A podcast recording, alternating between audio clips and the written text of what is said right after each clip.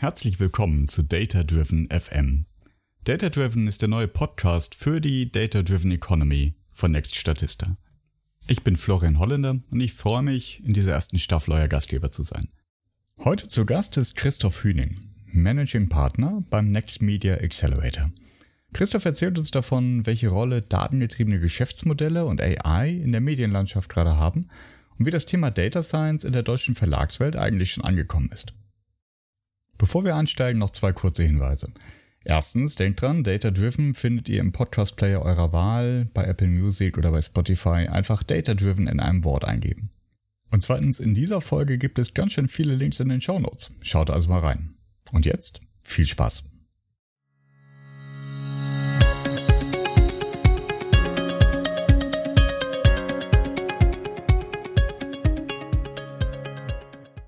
Dann sage ich herzlich willkommen, Christoph Hüning.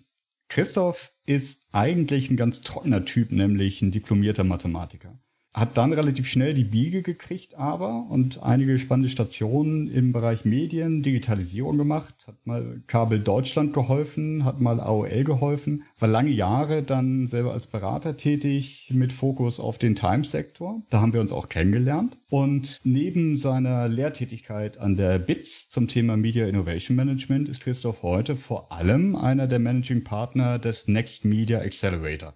Was das genau ist, muss er uns gleich erklären. Damit sagen wir, Christoph, herzlich willkommen. Florian, vielen Dank. Next Media Accelerator klingt super. Was ist das? Wir sind ein Programm für frühphasige Medien-Startups aus ganz Europa, in die wir investieren und die wir quasi beschleunigen, daher der Name Accelerator, indem wir ihnen Zugänge im deutschen Markt ermöglichen, die sie sehr wahrscheinlich alleine nicht hinbekommen würden.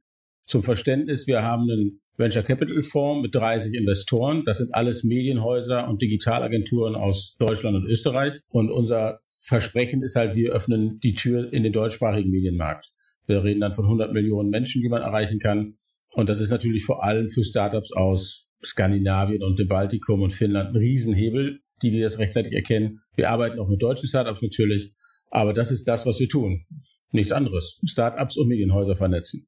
Und das heißt, vom Fokus her geht es euch nicht darum, Filter drauf zu legen, wir wollen deutsche Startups in der Medienbranche fördern, sondern ihr wollt Startups aus der ganzen Welt diesen Markt helfen zu erschließen. Richtig. Wir helfen natürlich auch deutschen Startups. Wir, wir haben eigentlich nur einen regionalen Fokus aus praktikablen Gründen. Also wir, wir reden von Europa und das ist jetzt nicht die EU, das ist mehr so Eurovision, also von Helsinki bis äh, Tel Aviv ist mhm. alles dabei. Das hat auch die Gründe, wir brauchen ein gemeinsames Marktverständnis, also wie ist der Medienmarkt irgendwo entwickelt. Und da wir echt investieren und als Gesellschafter dann längerfristig auch an Bord bleiben, muss es auch vom Handling irgendwie noch steuerbar bleiben. Also Bewerbungen aus Indien und Brasilien lehnen wir meistens ab oder eigentlich immer. A, weil wir die nie wiedersehen werden und B, weil auch tatsächlich dann der Markt, über den wir reden, ein bisschen ein anderer ist. Was treibt die Medienhäuser, die bei euch dabei sind, äh, das zu machen? Also was, was haben die konkret davon? Zugang zu Innovation. Das ist der Hauptfokus, unter dem das alles steht. Also wir schaffen es, Menschen zu vernetzen, die sich im echten Leben nie treffen würden. Mein Partnerkollege hat den schönen Begriff der kalkulierten Irritation mal definiert. Und äh, in unserer beider Runde darf ich das sagen, du kannst mit dem Budget, was du bei uns investierst, auch eine Unternehmensberatung beauftragen und dann hörst du schlaue Sachen, das will ich ja gar nicht abstreiten, die theoretisch richtig sind. Oder wir gehen halt im Namen unserer Investoren da raus und scouten Startups. Also unser Programm sieht so aus, wir machen zwei Batches pro Jahr, immer für ungefähr sechs Monate. Und in der Zeit bringen wir so sechs, acht Startups mit uns mit und die wir dann unseren Investoren vorstellen und danach auch dem Gesamtmarkt. Das muss man klar dazu sagen. Das ist jetzt nur am Anfang so ein bisschen exklusiver und enger mhm. und dann öffnen wir das natürlich, weil wir dann ja auch wollen, dass die wachsen und gedeihen. Aber dann sehen wir halt wirklich, was da passiert. Und unsere Investoren sind Häuser wie Axel Springer und der Spiegel, die viele kennen. Wir haben aber auch die Mittelbayerische Zeitung, die neue Passauer Presse dabei und ähnliche Größenordnungen. Und für so ein Startup aus Finnland oder Lettland, die würden jetzt sehr wahrscheinlich nicht nach Regensburg, Augsburg oder wohin kommen von alleine. Und umgekehrt würden die Häuser die Startups noch nicht alle finden. Und wir sind halt dieser Katalysator dazwischen, der das möglich macht. Und das ist auch wirklich toll zu sehen, was dann entsteht. Das kann ich mir gut vorstellen. Jetzt haben ja die Medienhäuser, die mittleren, kleinen und natürlich auch die ganz großen in den letzten Jahren viel versucht, in der Digitalisierung hinterherzukommen. Gerade wenn es darum geht, eben aus einem, einem Printgeschäft, wo man einzelne Stück Zeitungen, Zeitschriften verkaufen konnte, dazu zu kommen, Geld damit zu verdienen, dass jemand den Content online bekommt, den man macht. Daraus gab es ja einige eher experimentellere Ableger, also sowas wie Mikro-Content. Ich zahle einmal fünf Cent, damit ich einen Artikel lesen kann. Und natürlich den ganz normalen Übertrag von ich zahle online für das Abo, das ich vorher print bezahlt habe. Geschieht da, also quasi in, den, in der Vermarktung des Content selber, heute noch Innovation? In der Vermarktung des Contents, ja, schon, aber die Themen sind natürlich schwieriger. Also dieses klassische Blendle oder ähm, Later Pay Modell oder was wir kennen, das hat ja bisher, also es funktioniert ja technisch und ist auch da, aber das hat noch nicht so abgehoben. Ich habe kürzlich in einem anderen Artikel in den schönen Bereich gelesen, wenn immer wieder die Diskussion kommt, warum kann ich nicht immer nur Einzelartikel kaufen? Das muss man sich so vorstellen wie im Fitnessstudio zusammen. Ich trainiere nur mit der einen Handel, darum hätte ich es günstiger. Aber das Haus steht da trotzdem und die Miete wird gezahlt. Mhm. Die Logik muss man schon ein bisschen verstehen, dass natürlich nicht äh, das komplett funktioniert. Aber viel interessanter, was wir sehen, sind ja so Ansätze, ich vermarkte auch äh, spezielle Autoren oder Themen und versuche da halt eine Community zu bauen. Also das ist ja ein ganz anderer Ansatz als das klassische, aber nur diese Digitalisierung des bestehenden Abos. Ich glaube, das haben alle inzwischen relativ gut verstanden. Es ist spannender, neue Wege zu finden, wie ich Leser an mich binde, auch gerade junge Leser überhaupt an mich ranführe, die halt hm. nicht mehr wie wir zum Beispiel die Printhistorie haben als Kunde oder Leser. Ja, das stimmt natürlich. Wenn ich es versuche zurückzuführen, diese nur einzelne Handeln buchen oder einzelne Artikel, dann stelle ich mir eine Zeitung vor, wo ich dann also nur das ankreuze, was ich tatsächlich gelesen habe und sage, ich hätte gerne den Rest von meinem Geld zurück. Ja. Ähm, wo das ganze, das ganze Stück wie produziert werden muss. Jetzt ist unser Thema ja Data-Driven hier im Podcast. Der Content selber, Artikel selber sind ja die eigenen oder die erste Form von Daten, die die Verlage und Medienhäuser vermarktet haben und zu Geld gemacht haben und leben davon. Was geschieht denn da sonst noch? Gibt es unentdeckte Schätze noch in den Medienbetrieben und äh, Datentöpfe, die die noch gar nicht so zu Geld machen, wie sie es eigentlich können? Bestimmt. Und wir kennen auch noch nicht alle. Das ist auch ganz klar. Wir haben ja anfangs gesehen, ich kann aus ich kann Sportberichte einfach automatisiert schreiben lassen. Ich muss nur die Spielergebnisse und die Highlights reinkippen und dann wird so der übliche Artikel geschrieben und das erkennen dann auch die wenigsten Leser. Das ist in der politischen Berichterstattung schlichtweg noch nicht so.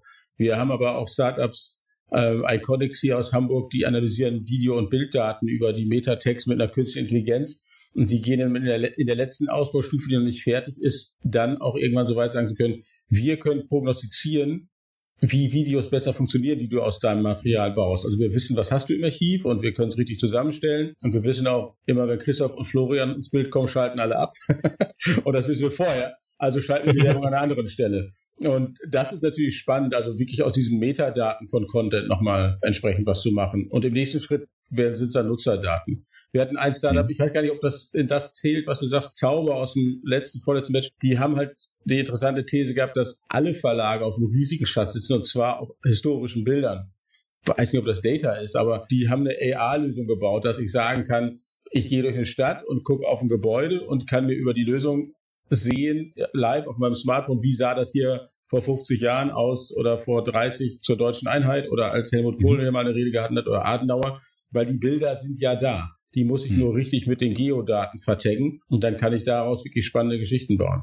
Es ist oft ja die, die Frage, wie komme ich denn an das strukturiert und automatisiert ran, was ich habe? Ne? Also wenn ich, mhm. wenn ich ein Archiv als Verlag dann schon habe, wo die Bilder mit Datum und vielleicht sogar mit einer Georeferenz liegen, das werden die aller, allerwenigsten sein, dann ist es nur noch eine Frage von API anflanschen und in die App spülen. In den meisten Fällen wird es so sein, dass dann erstmal die, die Digitalisierungs-Hygienemaßnahmen ergriffen werden müssen, die dann dafür sorgen, dass ich das dann benutzen kann. Sind die Verlage in Deutschland denn heute schon so weit, dass für den äh, aktuell produzierten Content sie schon sich per Schnittstelle mit solch innovativen Startups einfach verbinden können? Oder ist das immer noch Manufaktur und ein Einzel-Großprojektaufwand, um sowas möglich zu machen? Sowohl als auch ist die ehrliche Antwort wie immer. Also die Verlage in Deutschland ist ja schon sehr generisch. Also äh, egal, was ich jetzt sage, fühlt sich irgendjemand missverstanden. Ähm, die Offenheit ist auf jeden Fall da. Also Verlage jetzt nur als Beispiel, die bei uns investiert haben, die machen das ja, weil sie genau das wollen. Und dann schaffen sie natürlich auch die Voraussetzungen dafür. Und das ist beidseitig. Bei diesen Tests, von denen ich sprach in den ersten Monaten, ja, gibt es ja ehrliches Feedback. Also ich sehe, oh, ich kann das Startup nicht andocken, aber auch das Startup kriegt Feedback und sagt, schön, dass du dir überlegt hast, wie eine Redaktion arbeitet, aber wir zeigen dir mal, wie die wirklich arbeiten. Und mhm. das, was du gebaut hast, hilft uns gar nicht so. Also das ist ja immer, das ist ein ständiger Lernprozess. Ich glaube, wir reden ja immer alle von lebenslangen Lehren und agilen Organisationen und ähnlichem. Und das ist das, was wir auch erreichen müssen im, im Unternehmenssinne, dass ich halt bereit bin, neue Impulse aufzunehmen und die entsprechend äh, umzusetzen. Und dann eine Schnittstelle zu bauen, ist dann ja eine lösbare Aufgabe für die meisten. Ist denn der Fokus auf Deutschland, was solche Ideen anbelangt, für euch eher hinderlich? Für die Startups hinderlich, weil sie auf einmal mit DSGVO und Konsorten konfrontiert werden? Ja, Datenschutz ist immer schwierig, aber er ist ja an manchen Stellen ja auch gut. Das will ich gar nicht ähm, so despektierlich sein. Ich sehe das umgekehrt. Für uns ist das tatsächlich ein Asset, dass wir sagen können, wir sind, also dadurch, dass wir Österreich noch mit an Bord haben, Investoren, wir haben den größten europäischen Markt im Zugriff. Und das ist natürlich ein Asset, das ist für die Unternehmen aus Deutschland interessant und das ist für Startups aus anderen Ländern interessant. Ich bin ja nicht von Anfang an beim Next Media Accelerator dabei. Ich glaube nicht, dass wir im Fundraising bewusst andere Länder ausgeklammert hatten damals. Äh, wir überlegen jetzt ja auch, was wir mit zukünftigen Fonds machen. Da gucken wir natürlich europäisch drauf. Vom Programm sehen wir uns ganz klar pan-European aufgestellt. Wir haben sehr enge Verbindungen zu anderen Startup-Programmen in, in Belgien, in Tallinn, überall. Aber unsere Struktur ist halt heute so, wie sie ist und die funktioniert tatsächlich auch gut. Also ich würde es auch eher ins Positive interpretieren tatsächlich, weil wenn du dich einmal da durchgebissen hast und eine Lösung gefunden hast, die, die eben auch den deutschen Standards entspricht und der Markt akzeptiert wird, äh, dann wirst du kein Problem haben, keine Ahnung, in Estland auszurollen oder in, in Ländern, wo, wo manche Themen entweder weiter sind oder ein bisschen flatscher gehandhabt werden. Jetzt gerade im, im Nachgang der letzten Apple Developer Messe äh, gab es ein Interview, wo die gesagt haben, also was die ganzen Sicherheitsmaßnahmen in, in iOS und rund um ihre, ihre Hardware auch anbelangt. Erst waren nur die Deutschen die, die das irgendwie geil fanden und sagten, hey cool, ihr respektiert die Privatsphäre, ihr guckt, wo welche Daten landen, ihr macht das transparent. Und mittlerweile kommt der Rest der Welt hinterher und sagt, hm, da ist vielleicht was dran, wenn ich nachhaltig auch meine Kunden nicht sauer fahren möchte. Korrekt. Ich glaube, Deutschland ist immer speziell. Also wir beide haben jetzt ja sehr wahrscheinlich eine schöne Homeschooling-Phase hinter uns. Und wenn ich, wenn wir da sehen, was Lehrer glauben, nicht tun zu dürfen aus Datenschutzgründen, welche E-Mails nicht gelesen werden oder geschrieben werden, das finde ich halt viel schlimmer tatsächlich. Also das, das nervt mich. Dass es bei Nutzung von digitalen oder Online-Content-Angeboten ein Mindestmaß an Datenschutz gibt, das ist, glaube ich, gar nicht schlecht. Ja, das ist aber was für ein Podcast, wo wir beide ein Bier in der Hand haben müssen. Ja. Also ich bin ja nicht mehr bereit, das zu diskutieren. Das, nee, auch, das wir haben wir. Ist ja auch kein, es ist auch nicht data-driven, was da passiert ist. nee, nee, nee, nee. Aber die, die Summe der spannenden Einzelfälle dort äh, ist auf jeden Fall interessant. Ja. Aber wo wir jetzt gerade von dieser großen Sondersituation dieses Jahr haben. Ist denn das für die Medienwirtschaft ein Innovationstreiber? Also wird die Corona-Krise äh, umgewandelt gerade in einen Push nach vorne oder entstehen einfach mehr Wunden, die erstmal geleckt werden müssen? Also ich bin überhaupt kein Freund davon, irgendwas Positives aus Corona rauszulesen, weil ich finde es fürchterlich. Also ich finde es fürchterlich, dass wir hier alle so sitzen, aber ich finde auch die Vorstellung, die Bilder vom Anfang der Krise, als da in Italien die Menschen gestorben sind und die gibt's ja hier auch nur geringere Zahlen und was jetzt in den USA passiert, das ist alles so schlimm. Also jetzt immer von einer Corona-Chance zu sprechen, finde ich generell mhm. falsch. Natürlich muss ich mit jeder Krise umgehen und es gibt diese Sprüche da draußen überall, wo alle sagen, naja, Covid-19 hat mehr für die Digitalisierung von Unternehmen getan als jeder CDO vorher.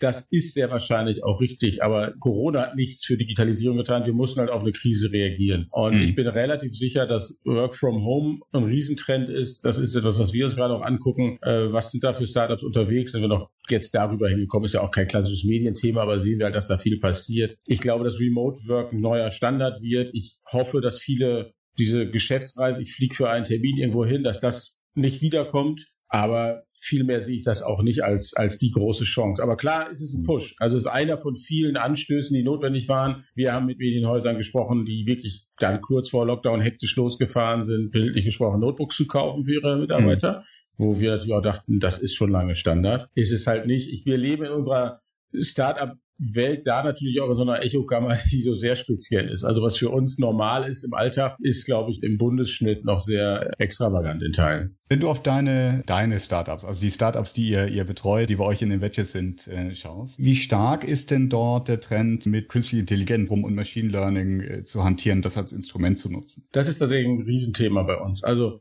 ich bin jetzt seit drei Jahren dabei. Das war so die Zeit, wir haben immer gedacht, so was wird das Hauptthema? Ist es KI? Ist es Blockchain? Ist es VR?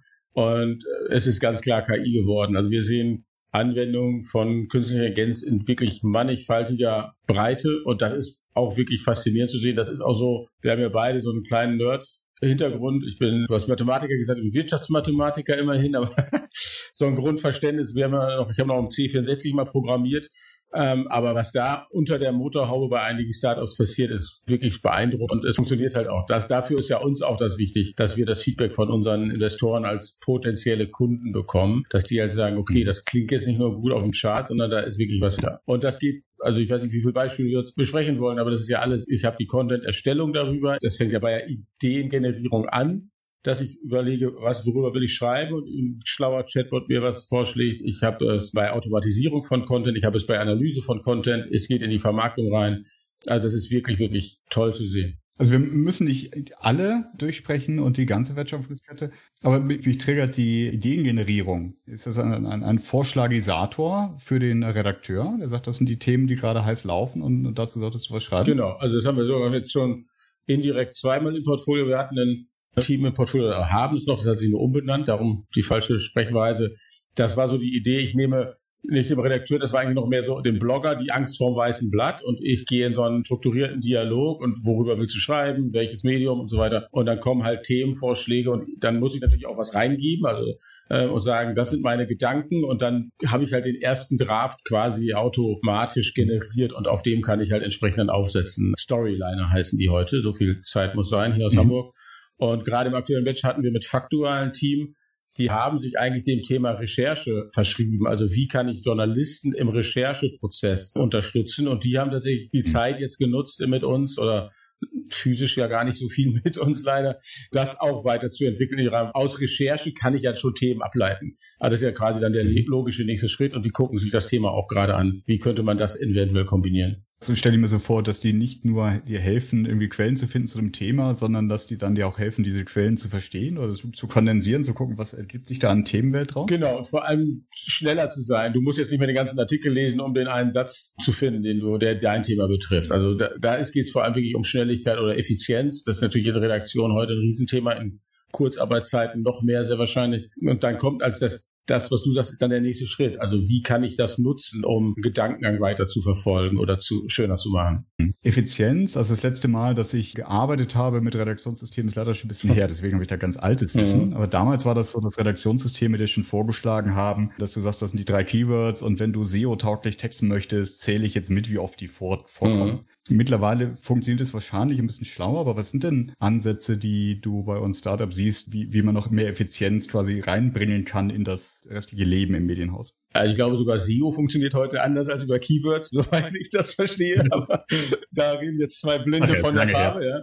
Aber wir haben ganz viele Beispiele über Effizienz. Wir haben ein wirklich faszinierendes Team aus dem Baltikum, Attention Insight, ich weiß nicht, ob du damit mal gearbeitet hast. Es gibt ja diese klassischen, ich habe Designvorschläge und zeige die Fokusgruppen und kann über Eye-Tracking messen, mhm. äh, wo die Leute hingucken, ob das Design funktioniert. Und das ist ja klassisch so, ich brauche viele mhm. Menschen, die muss ich in den Raum sperren, dann läuft da eine Kamera mit und das dauert irre lange und kostet viel Geld. Und die haben wirklich so ein mhm. AI-Produkt gebaut, da lade ich ein Design hoch und habe nach einer Minute die Antwort. Und das hat inzwischen eine Genauigkeit von 90 Prozent. Also zu der echten Eye-Tracking-Studie. Das ist sowas, wo ich sage, da gucke ich gar nicht mehr unter die Motorhaube. Da bin ich hoffnungslos verloren. Aber das ist wirklich toll zu sehen. Und das ist natürlich ein Riesenzeit und äh, Zeit- und Geldersparnis für jeden, der mit irgendwie. Online-Design oder ähnlichem arbeitet. Das ist schon stark.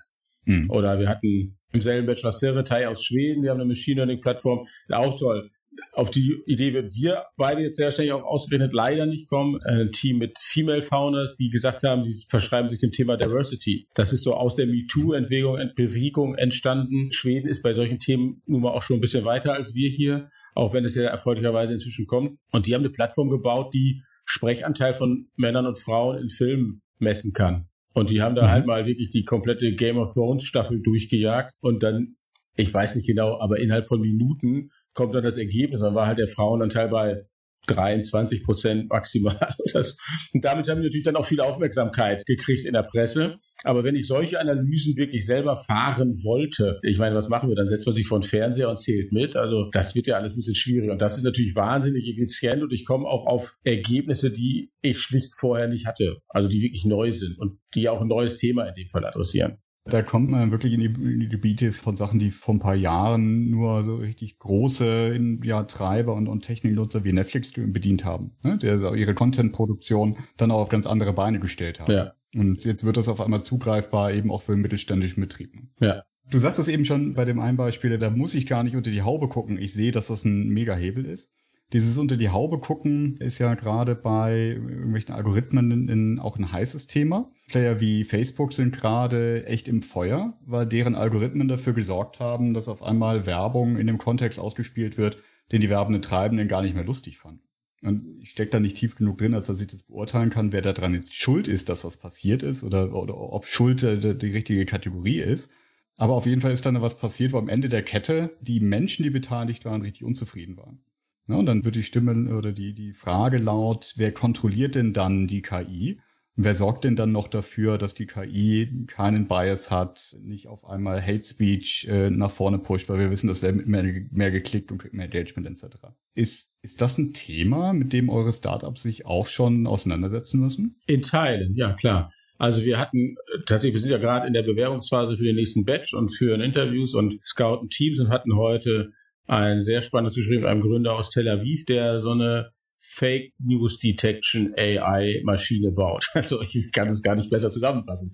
Und ähm, das war jetzt so das erste Gespräch und das sah auf jeden Fall haben wir gesagt, okay, das ist halt ein Thema. Genau das. Das ist natürlich für mhm. Äh, das ist gar nicht für andere Startups, aber ein Startup, das dafür eine Lösung findet, hat natürlich einen riesen Vorteil oder hat ein riesen Interesse am, im Publisher oder im Online-Publisher-Markt. Wir haben das schon mehrmals versucht. Mhm. Wir hatten mal Breaker News aus den USA, die wollten Fake News taggen und erkennen, da kommen wir zum Ausgang der Stunde hier zurück. Die waren halt New York basiert, haben auf Reddit aufgebaut und die haben bei uns gemerkt, dass Reddit keine ausreichende Datenbasis für Deutschland ist. Also da kommen halt keine News raus, die hier einen Publisher interessieren, die er nicht auch woanders schon her hatte. Ja. Wir hatten äh, unser Startup IndieFrame aus Kopenhagen hat so eine Fake Detection für Bilder. Also ich kann Pixel für Pixel prüfen, ob ein Bild schon mal manipuliert wurde oder verändert wurde.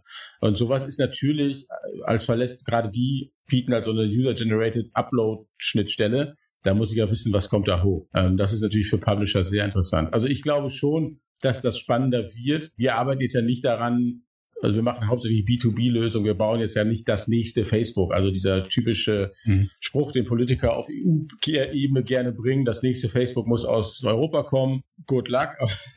ich frage nach dem Brexit muss man fragen, in welcher Sprache es denn kommt. Das ist halt so ein bisschen schwierig, finde ich. Aber diese Fake, also diese Facebook-Problematik ist ja auch nicht neu. Ich erinnere mich noch an meine Beraterzeiten, die du ansprachst, so aus Kabel Deutschland und Co. Ähm, das ist wirklich lange zurück. Dann ging ja hier das Dschungelcamp los und am Anfang hat ja mhm. beim Dschungelcamp keiner Fernsehwerbung geschaltet. Also dass die Marken darauf achten, in welchem Umfeld sie stattfinden, das ist ja nicht neu.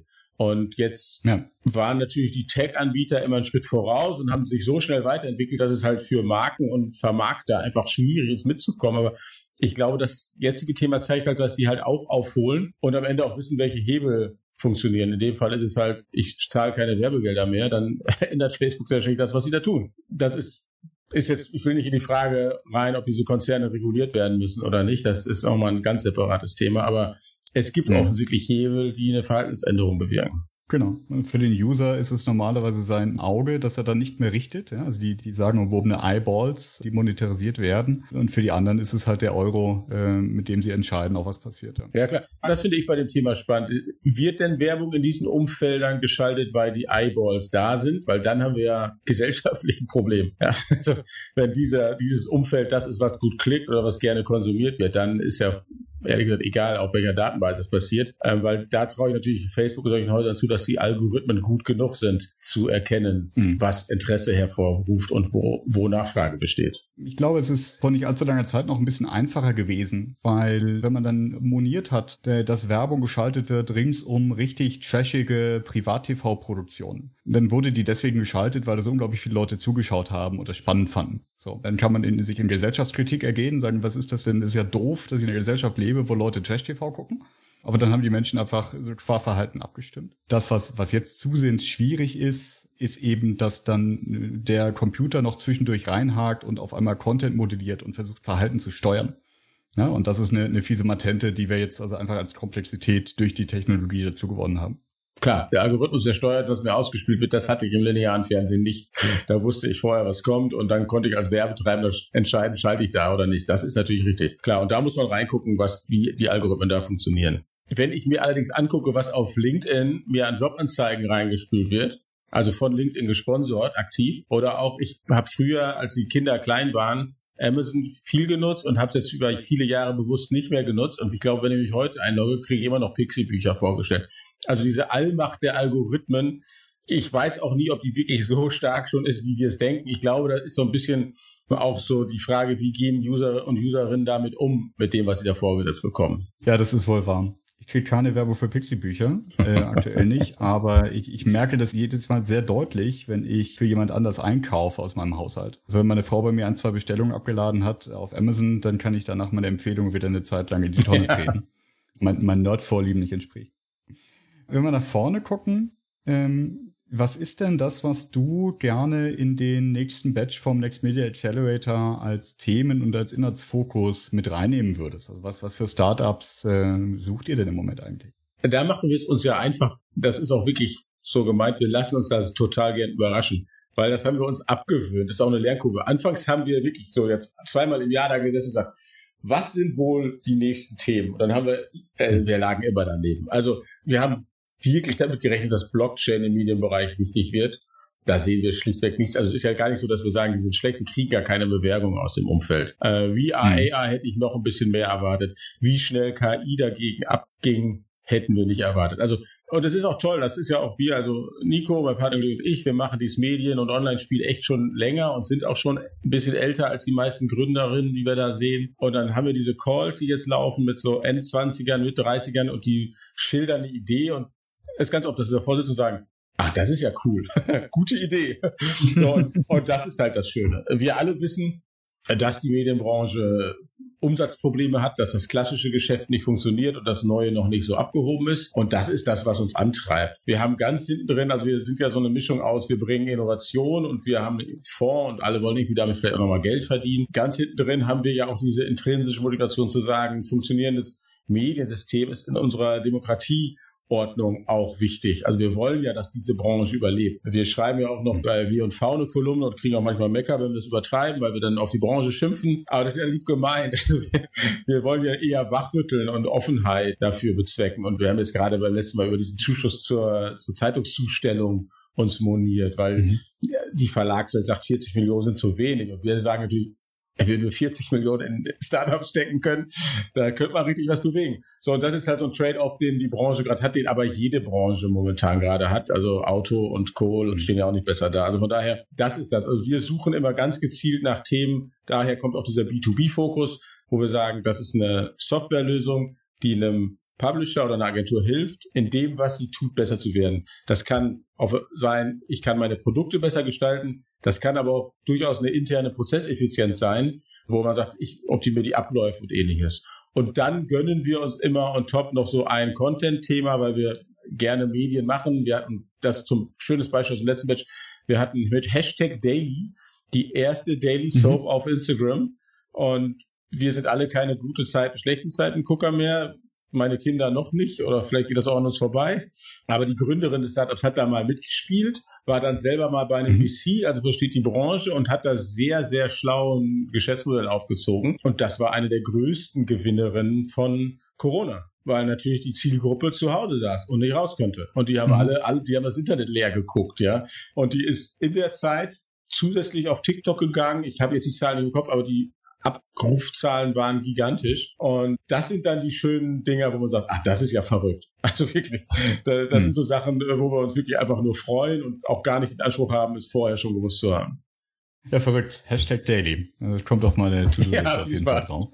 Christoph, wenn die Unternehmen jetzt sehen an diesen Startups, mit denen sie dann auch arbeiten dürfen, dass da ganz neue Kompetenzen da sind. Ne? Also dass das Umgehen mit irgendwelchen Maschinenlernalgorithmen ist was ganz anderes als das, was ich im klassischen Skillset haben musste, auch in Zeiten der Digitalisierung schon. Siehst du denn, dass die Verlagshäuser dann selber auch versuchen, diese Kompetenz bei sich aufzubauen? Also gibt es Data Science Teams dann schon in, in, in ausreichender Größe und wird das ernsthaft betrieben?